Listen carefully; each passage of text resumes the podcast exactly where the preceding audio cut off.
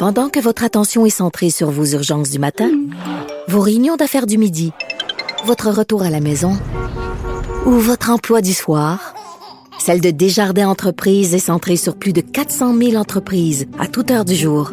Grâce à notre connaissance des secteurs d'activité et à notre accompagnement spécialisé, nous aidons les entrepreneurs à relever chaque défi pour qu'ils puissent rester centrés sur ce qui compte, le développement de leur entreprise. Au bout du fil, il y a Yasmine Abdel-Fadel. Bonjour. Bonjour Antoine. Commentatrice politique, euh, ancienne conseillère dans les cabinets libéraux. Et d'ailleurs, je pourrais baptiser ce segment C'est Yasmine qui décide, puisque c'était la blague lorsqu'elle était porte-parole du ministre de l'Éducation qui disait toujours ça quand on, quand on lui demandait de lui parler dans le corridor. il disait C'est Yasmine qui décide. Alors, Yasmine, moi, je décide de te parler de six questions que tu as placées sur Facebook sur la crise de la COVID actuellement, puis sur la gestion de, la crise, parce que c'est six questions très pertinentes. Ben, écoute, c'est euh, six questions qui m'ont traversé l'esprit, puis je ne dois pas être la seule. Hein.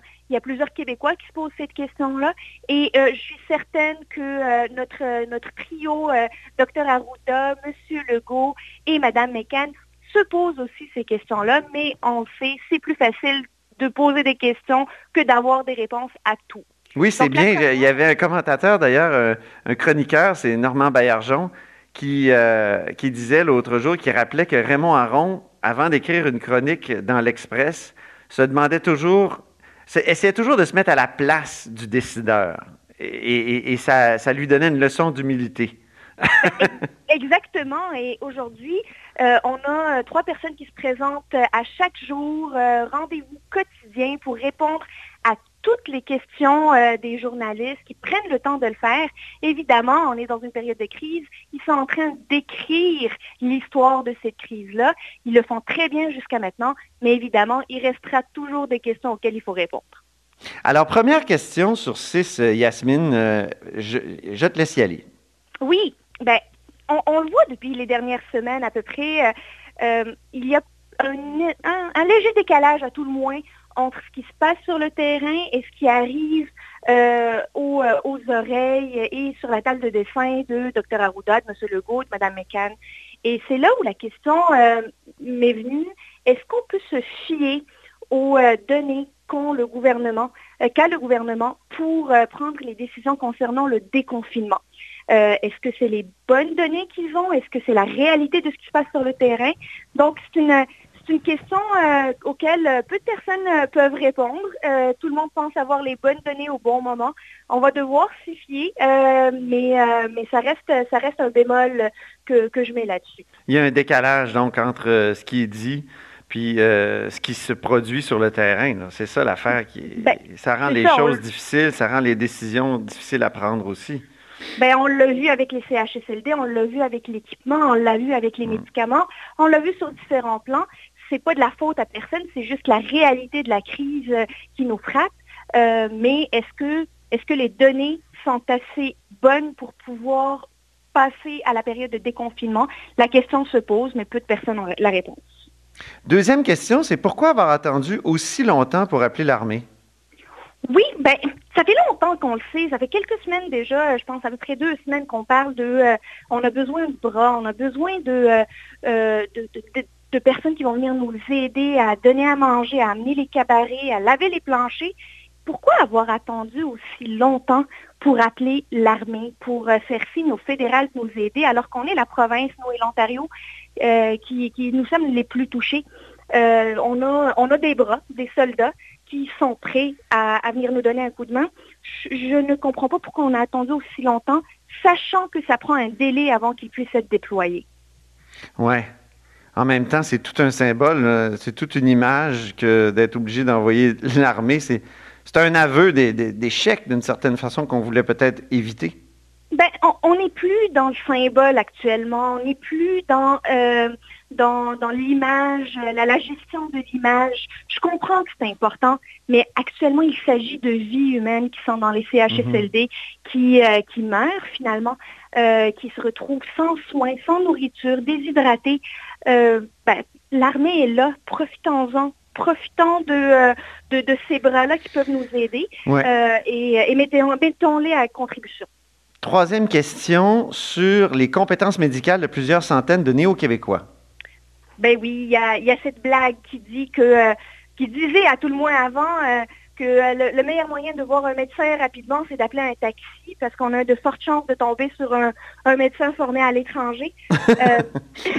il y a plusieurs néo-québécois, des Québécois d'origine diverse, qui ont des, compétences médicales très importantes. On a des médecins, on a des infirmiers, il y a des personnes qui sont même dans le processus d'obtenir leur, euh, leur qualification à travers euh, les différents ordres professionnels au Québec.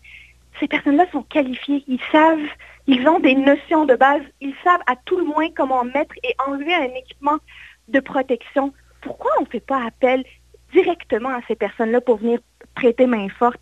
Ce serait une reconnaissance de la contribution des Québécois d'origine diverse un, temps de crise, évidemment, mhm. mais à l'effort de guerre qui est commun.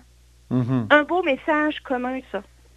Une bonne question. La quatrième, elle porte sur les équipements de protection. Oui, ben, on le voit encore, je le disais tout à l'heure, euh, la, disparité entre la réalité du terrain versus euh, les messages qui nous sont euh, donnés à tous les jours sur la, disponibilité des, des équipements. Là, maintenant, on veut procéder au déconfinement des écoles. Est-ce qu'il va y avoir de l'équipement assez disponible pour euh, nos professeurs, nos éducatrices, euh, nos, personnels d'entretien dans les écoles? on dit qu'on n'en a même pas assez pour les CHSLD. Est-ce que ça, c'est déjà prévu dans les mesures de déconfinement? Probablement que la question est actuellement analysé, euh, mais comme, comme mère de famille, évidemment, comme citoyenne, je me pose la question, est-ce qu'on est en train d'augmenter la demande en équipement médical euh, et de ne pas pouvoir y répondre? Bien. Oui, c'est vrai que c'est toute une question. Puis depuis le début, hein, les équipements de protection, euh, il y a eu là aussi un décalage entre le terrain et la réalité. Absolument. On voit qu'il y a des blouses qui sont normalement jetables, qu'on demande de relaver. Donc, on est en train de, je, me permets l'expression, de patcher mhm. euh, et tout en créant une demande supplémentaire. Donc, euh, la, question, euh, la question est probablement analysée. J'ai hâte d'entendre la réponse là-dessus. Bien. L'autre porte sur, donc, la cinquième, porte sur les personnes qui reviennent de voyage doivent s'isoler pendant 14 jours alors qu'un médecin spécialiste ou toute autre personne qui travaille directement avec des personnes confirmées COVID peuvent retourner auprès de, ces patients? C'est vrai que c'est tout un paradoxe. Ben, c'est c'est à ne rien y comprendre. Euh, d'autant plus qu'un médecin spécialiste, après avoir donné du temps dans un CHSLD où il peut être euh, en contact avec des personnes ayant la COVID, va retourner voir des personnes vulnérables parce qu'un médecin spécialiste ne va pas voir des personnes euh, qui sont... ces patients sont des personnes vulnérables qui ont des, des conditions médicales. Donc, ces personnes-là, on ne leur demande pas de se protéger, de se mettre en confinement 14 jours après, mais on va le demander à un voyageur ou une personne qui a été en contact pendant 14 jours de s'enfermer euh, et euh, autrement, il peut risquer jusqu'à une amende de 750 000 il y a comme un hmm. deux poids, deux mesures que je ne comprends pas nécessairement. Mais peut-être que le médecin spécialiste est beaucoup mieux protégé quand il, fait une intervention dans un CHSLD. prenons par exemple Diane Franqueur, euh, elle sait comment, qui, est, présidente évidemment des, médecins spécialistes de la fédération. J'imagine que quand elle s'en va après faire, euh, je sais pas moi, euh, une, euh, un accouchement parce qu'elle est gynécologue ailleurs, dans un, dans un hôpital, elle, elle s'est protégée aux deux endroits, non? Mais probablement, une partie de la réponse réside probablement là-dessus.